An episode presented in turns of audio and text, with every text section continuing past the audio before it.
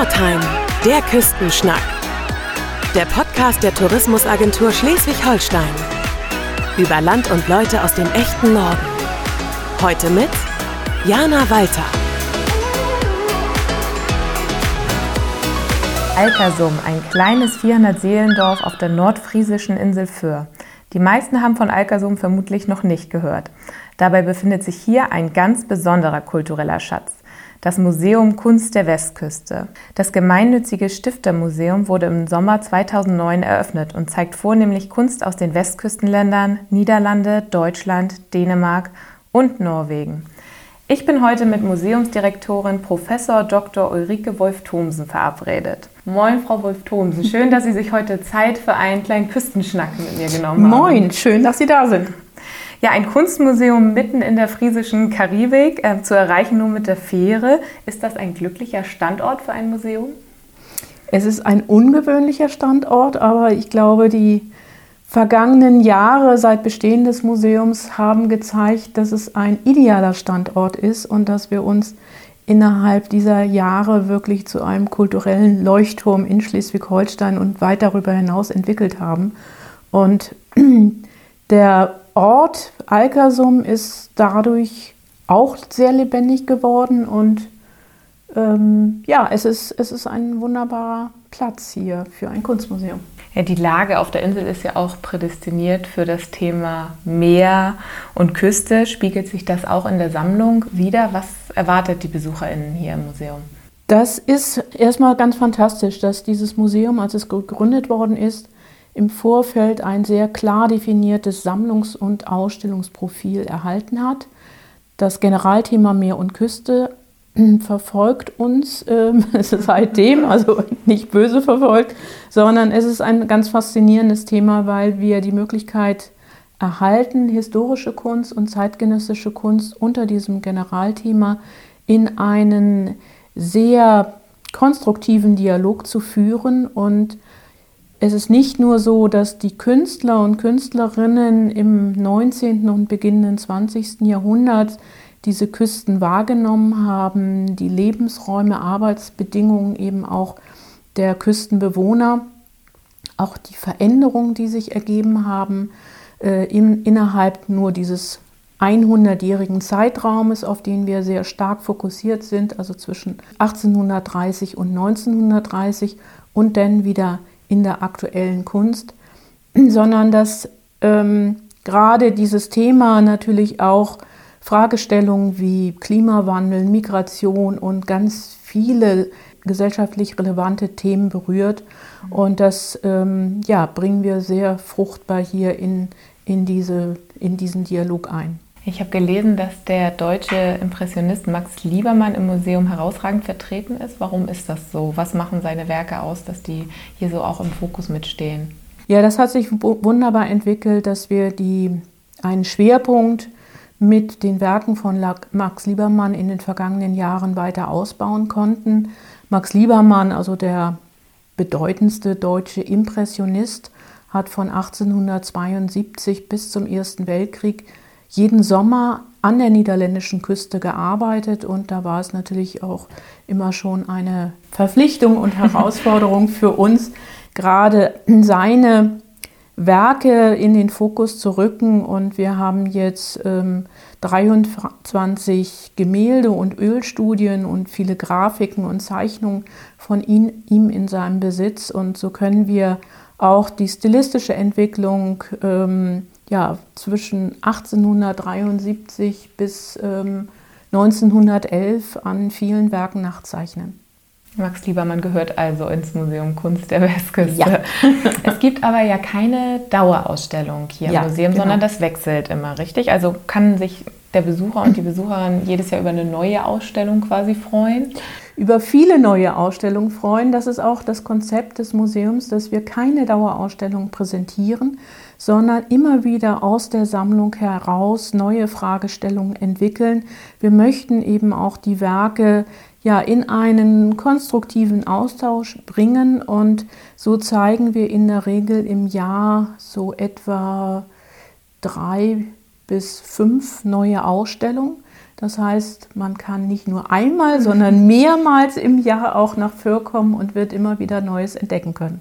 Das heißt, die Urlauber, die auch jedes Jahr wiederkommen, werden auch jedes Jahr wieder mit neuen Ausstellungen beglückt hier. Die Urlauber, es gibt ja auch viele ähm, Zweitwohnungsinhaber hier auf Föhr. Ähm, und natürlich auch die Insulaner, die sind genauso in Kunst interessiert und ähm, auch die erfreuen sich immer wieder auch ähm, ja, neue Anregungen mhm. zu erhalten. Wie viele Werke gehören denn eigentlich zur Sammlung? Die Sammlung ist jetzt auf über 1000 Kunstwerke angewachsen. Gibt es da ganz besondere Schätze, besondere Leihgaben und hat man als Museumsdirektorin auch ein Lieblingsstück? Vermutlich wechselt das öfter mal. Was wäre sonst vielleicht das Aktuelle? Vielleicht müssen Sie mir ein bisschen erzählen. Ja, wir haben ja ein, ein wirklich großes Spektrum. Also wir haben großartige Werke von Edward Munk, von Piet Mondrian, von Peter Severin Kreuer. Wir haben den größten Schwerpunkt, ähm, einen großen Bestand an Werken der Skagenmaler, also Künstler und Künstlerinnen, die in der Skagener Künstlerkolonie ha gearbeitet haben. Emil Nolde, äh, Max Liebermann und, und viele andere. Und ja, vielleicht aktuell ein, ein Werk, was mir sehr am Herzen liegt, ist ähm, nicht direkt dem Sammlungsbestand zugehörig. Es ist eine Dauerleihgabe aus Privatbesitz, ein impressionistisches Strandbild von Max Liebermann und ähm, es ist ein wunderbar pastoser Farbauftrag, eine wunderbare Lichtstimmung und das ist eine Strandimpression, ähm, ja, über die man sich nur freuen kann. Ja, das sieht man auch. Ich sehe das an Ihrem Strahlen gerade, wenn Sie über das Werk sprechen. Ähm, das Museum ist ja quasi eine Einbahnstraße, also ein Einbahnstraßenmuseum. Man kann also nicht einfach irgendwo abkürzen. Ist das ganz bewusst so gewählt? Das ist auch eine spannende Sache. Es gibt ja große Museen, wo sich der Besucher, die Besucherin entscheiden muss, ähm, gehe ich nach rechts äh, zur historischen Abteilung oder nach links zur zeitgenössischen Abteilung. Und hier ist äh, in Anführungsstrichen der Besucher, die Besucherin gezwungen, ähm, sich eben auch mit zeitgenössischer Kunst auseinanderzusetzen. Und das ist hochspannend, wie das angenommen wird. Ich glaube, dass, dass vielleicht der ein oder andere vor dem Besuch gesagt hätte, ich gucke mir jetzt heute bestimmt kein Künstlervideo an oder keine Installation. Äh, ich, ich habe einfach Berührungsängste mit, mhm. mit ähm, aktueller Kunst. Aber wir haben im Gegenteil erlebt, dass sich die Besucherinnen und Besucher sich extrem öffnen, dann auch der zeitgenössischen Kunst, dass wir sehr stark auch ja, manche Schwellen, Ängste überwinden können und ähm, eine große Begeisterung eben auch für zeitgenössische Kunst und dadurch, dass wir auch diesen Dialog führen zwischen historischer und zeitgenössischer Kunst eben ja, erleben können. Ich bin ja gestern auch durchs Museum gegangen und finde die Größe ist tatsächlich wirklich toll. Das ist also ist ja nicht klein, aber es ist auch nicht, dass man gleich erschlagen wird und sich halt entscheiden muss. Gucke ich mir heute die Kunst des 19. Jahrhunderts an, welches Jahrhundert knüpfe ich mir vor oder welchen Künstler, sondern es hat eine gute Größe, wo man wirklich irgendwie einen halben Tag verbringen kann, sich in Ruhe äh, durch die Ausstellung bewegt und danach vielleicht auch noch mal im Café das Ganze sacken lässt. Richtig. Also es ist ein, ein wunderbarer Ort. Ähm, es ist zum einen eine abwechslungsreiche Architektur, das heißt, man wird nicht ermüdet durch gleichförmige Ausstellungssäle, sondern die Architektur wechselt immer. Wir haben einen Museumsglasgang, wir haben verschiedene Ebenen auch, die bespielt werden können. Und Sie sagen sehr richtig, auch mit der Verbindung zu Gretchens Gasthof, ähm, gleichsam auch die, die Keimzelle des mhm. Museums, also ein, ein Gasthof, der im 19. Jahrhundert schon hier in Alkersum existierte und auch schon im 19. Jahrhundert Künstler und Künstlerinnen willkommen geheißen hat, war die Ausgangsmotivation, jetzt wieder hier einen Ort der sozialen und des sozialen und kulturellen Austauschs zu schaffen.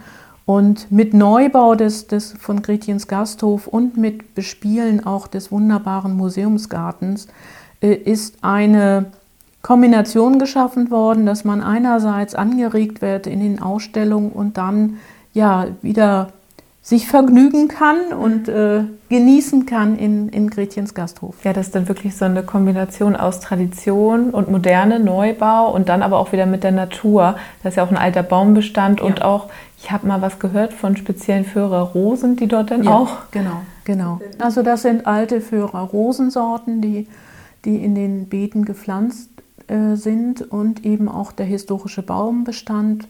Man hat ganz große Anstrengungen unternommen, dass dieser Baumbestand eben beim Neubau vom Museum Kunst der Westküste erhalten geblieben ist. Und das macht den besonderen Charme aus, auch den Charme der Architektur, dass man immer wieder auch Ausblicke hat in, in das Dorf hinein, hinaus, in die Landschaft hinein. Und ähm, ja, dass man einerseits die Verbundenheit hat zu der Küste zum Meer in den Werken der Bilder und auf der anderen Seite eben die Natur auch ins Haus holen kann, wie eben diese wechselseitige äh, Beziehung zwischen Innen- und Außenraum. Sie haben es eben schon angesprochen, ähm, Gretchens Gasthof, das war früher auch eine Gastwirtschaft, wo sich bereits im 19. Jahrhundert hier auch die Menschen und auch Kunstschaffende ausgetauscht haben, getroffen haben. Wer trifft sich denn heute im Museum? Ja, immer noch Künstler und Künstlerinnen, Urlauber und Insulaner. Das ist ein, ein wirklich lebendiger Begegnungsort. Es ist auch ein Ort, wo wirklich die Insulaner zusammenkommen, sei es zu Festen, ähm, sei es also ähm, einmal in der Woche kommen die Landfrauen zum Kartenspielen.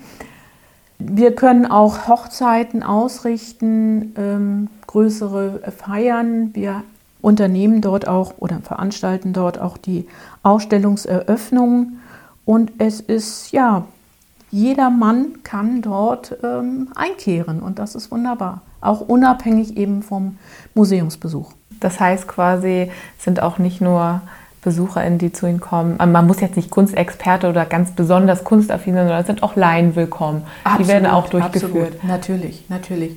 Und das ist ja auch das Wichtige. Und ich finde es eben sehr schön, vielleicht auch durch die besondere Lage des, des Museums auf einer Insel. Man erlebt ja schon eine gewisse Entschleunigung auf der Fähre mhm. bei der 50-minütigen Fährüberfahrt, dass man ja sich in einen anderen geografischen Raum begibt, dass ganz zwangsläufig Fragen auch aufkommen, wie ist eigentlich das Leben auf einer Insel?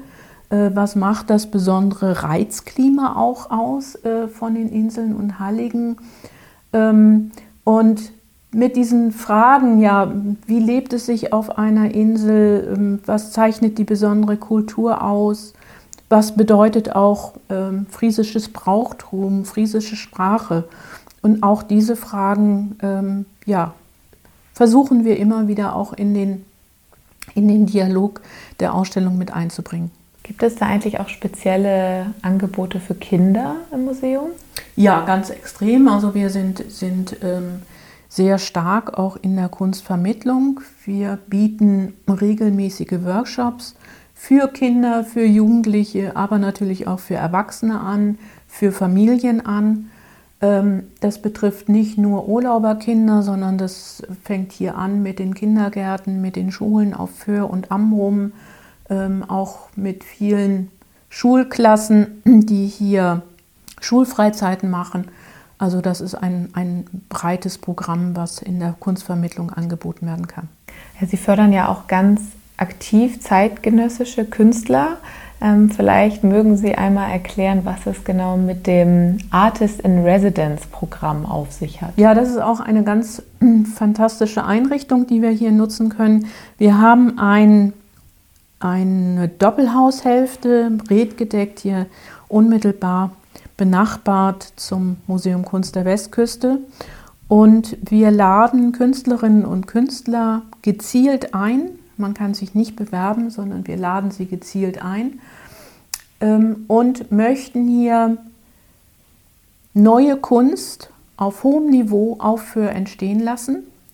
Das sind Künstler, die aus Deutschland können, kommen können, aber auch natürlich aus dem Ausland, favorisiert aus den drei äh, benachbarten Westküstenländern, denen wir uns verpflichtet fühlen, also aus Norwegen, Dänemark und den Niederlanden.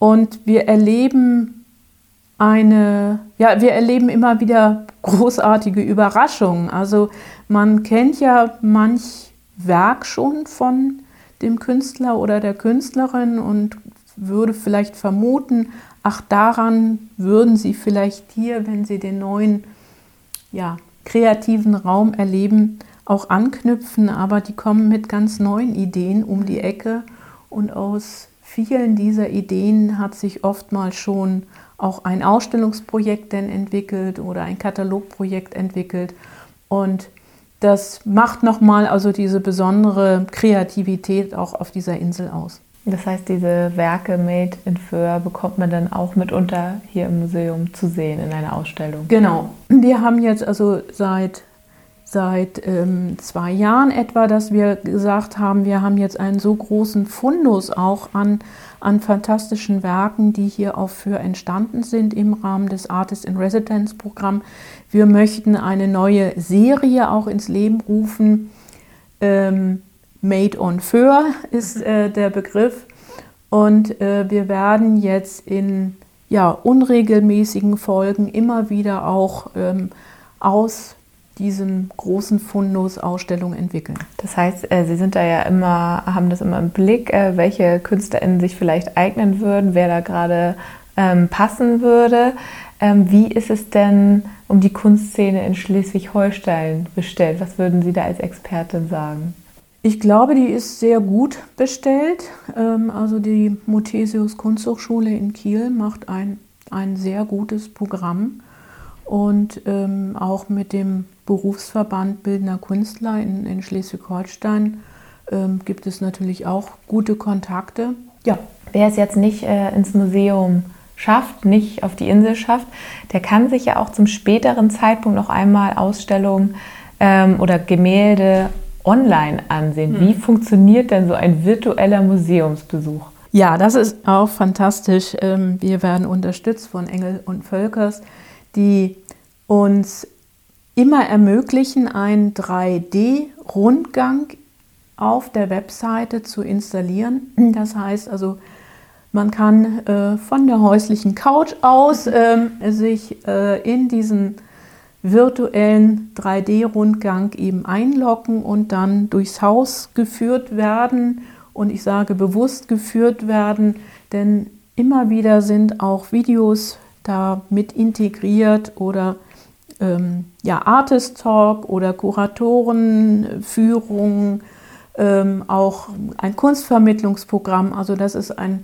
ein sehr ja, interaktiver Erlebnisraum, der dadurch auch geschaffen werden kann. Dort bekommt man dann ja auch Werke zu sehen, die vielleicht gerade im Depot eigentlich sind oder vielleicht auch ausgeliehen sind? Nee, der, der virtuelle Rundgang ist immer, spiegelt immer aktuell das wieder, ah, okay. was ähm, gerade jetzt auch physisch hier vor Ort erlebt werden kann. Das ist dann ja auch ein immenser Aufwand, wenn Sie so Richtig. auf die Ausstellung Richtig. Richtig.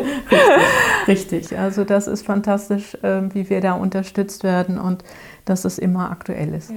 Wenn Sie mal jetzt so richtig träumen könnten, spinnen könnten, stellen Sie sich vor, Sie haben äh, keine Budgetbegrenzung, alles wäre möglich. Was wäre so die Ausstellung Ihrer Träume, die Sie gerne konzipieren würden fürs Museum Kunst der Westküste? Ja, wir haben einen Traum, der, ähm, also was sehr schön wäre, ähm, Claude Monet hat auch ähm, an der Westküste gearbeitet, sowohl in den Niederlanden als auch in Norwegen. Ähm, und das wäre natürlich fantastisch, mal eine Ausstellung zu entwickeln äh, mit seinen Westküstenmotiven. Äh, ja, das sind große Herausforderungen. Das geht nicht nur um hohe Versicherungssummen, mhm. sondern man muss auch erstmal ermitteln, wo sich überhaupt diese Werke befinden, denn ja. viele dieser Werke befinden sich in Privatbesitz. Ob sich das irgendwann mal realisieren lassen könnte und ob uns dann die Finanzmittel auch zur Verfügung stehen könnten, aber man darf ja träumen. Das auf jeden Fall. Wenn wir mal ein bisschen realistischer in die Zukunft schauen, ähm, wie geht es weiter mit dem Museum Kunst der Westküste? Was ist vielleicht nochmal zukünftig geplant? Wird nochmal ähm, angebaut? Wird noch online mehr passieren? Können Sie da vielleicht schon was zu sagen? Also ganz konkret, ähm, im nächsten Jahr ähm, dürfen wir ein neues Gebäude auch bespielen. Und zwar hier benachbart zum Museum Kunst der Westküste gibt, gibt es ein historisches Friesenhaus, was gerade aktuell für uns restauriert wird. Und das wird ein Haus ganz für die Kunstvermittlung werden. Mhm. Ähm, man wird dann eben vom Museum Kunst der Westküste einfach nur über die Straße wechseln müssen. Und ähm, ja, das schafft einen neuen kreativen Raum, auch wieder einen sogenannten Hücke-Raum. Ein Raum, wo sich auch Familien zurückziehen können. Ähm, also es ist ja manchmal auch mit, mit kleineren Kindern, dass irgendwie mal in den Ausstellungen auch eine Ermüdung stattfindet oder dass man sich eben als Familie nochmal so zurückziehen will. Und da wird dann ein Raum eingerichtet, wo ja, man ähm, ja, Hörgeschichten anhören kann, ähm, malen kann, zeichnen kann und viele andere Dinge. Und das ähm, ja, ist ein ganz konkretes Projekt. Und ja, Pläne kann man immer haben, aber man muss noch nicht alles verraten. alles gut. Sie selber sind ja quasi zugezogen auf Föhr. Vorher waren Sie Professorin am Kunsthistorischen Institut in Kiel. Äh, wie wurden Sie denn von den FöhrerInnen äh, aufgenommen? War das schwierig, hier Anschluss zu finden oder wurden Sie gleich mit offenen Armen begrüßt? Also ich kann sagen, dass mein Mann und ich wirklich sehr, sehr herzlich willkommen geheißen worden sind hier auf Föhr. Wir haben das Glück, ähm, sehr schnell ein, ein Zuhause hier gefunden zu haben, direkt auch in Alkersum. Ähm, auch unsere Nachbarschaft hat uns ja, so, sofort ähm, auch, auch integriert. Und ähm, wir können wirklich sagen, wir haben keinen Tag, äh, an, wo wir sagen, wir hätten es bereut, den Schritt getan zu haben. Sie sagten, ich war Professorin für Kunstgeschichte, also ich bin es immer noch. Und jetzt ähm, gibt es die Möglichkeit, dass die Studierenden des Kunsthistorischen Instituts in Kiel hierher kommen und Ach. wir machen ähm, immer ähm, ja, äh, Wochenendseminare, wo die Studierenden die Möglichkeit haben, eben wirklich praktische Museumsarbeit zu erleben, mal auch ins Depot zu kommen ähm, und, und viele Dinge, also gerade eben mit den Originalen konfrontiert zu werden und mit ihnen zu arbeiten. Und das ist ähm, sowohl für uns als auch für die Studierenden ein tolles Erlebnis. Das kann ich mir vorstellen, wenn man dann nach Föhr kommen darf und hier wirklich die Kunst live vor Ort und auch live vor Ort sieht, ja. wie im Museum gearbeitet wird ja. und nicht eben immer nur im Hörsaal. Ja, ganz genau. Also wir machen das, wir machen das auch ganz gezielt. Das ist immer im, im November, wenn die, Muse äh, wenn die Insel so ein bisschen zur Ruhe gekommen ist. Dann miete ich hier Ferienwohnungen an und ähm, ja, das ist dann eine sehr konzentrierte und intensive Arbeit mit den Studierenden. Das kann ich mir vorstellen. Jetzt zum Ausstieg vielleicht noch einmal eine kleine norddeutsche Schnellfragerunde. Welches Buch hat Sie denn zuletzt besonders berührt oder inspiriert? Ich kann jetzt gar nicht den Autorin oder den Autor nennen. Das ist ein, ein Roman über Hugo von Tschudi. Der war Direktor der Berliner Nationalgalerie um 1900 und ähm, da hat man ja historische Briefe, historische Dokumente und Fiktives ähm, zusammengebaut. Und das ist, finde ich, schon ein, ein sehr guter Roman. Wenn Sie jetzt nach einem stressigen Tag im Museum mal abschalten wollen, was ist so Ihr Ort dafür auf der Insel? Also ich habe einen Hund und mit dem liebe ich das schon, abends äh, nochmal eine große Runde zu gehen. Im Sommer bietet sich natürlich klar gezeitenabhängig, äh, ein, ein Bad in der Nordsee an. Also das ist ähm, sehr, sehr schön. Ähm, ach, äh, man kann hier wirklich sehr, sehr schnell entspannen und ähm, wir haben auch einen großen Garten und einfach da mal im Strandkorb zu sitzen und ähm, ja, den Sonnenuntergang zu genießen. Also das ist schon sehr erfüllend. Gibt es etwas, was Sie nur auf dem Festland bekommen können und hier auch manchmal vermissen? Was ich natürlich liebe, ist auf dem Festland in, in andere Ausstellungshäuser zu gehen, in andere Museen zu gehen, äh, mal ins, ins Konzert, ins Kino zu gehen. Ähm, Das ganz klar.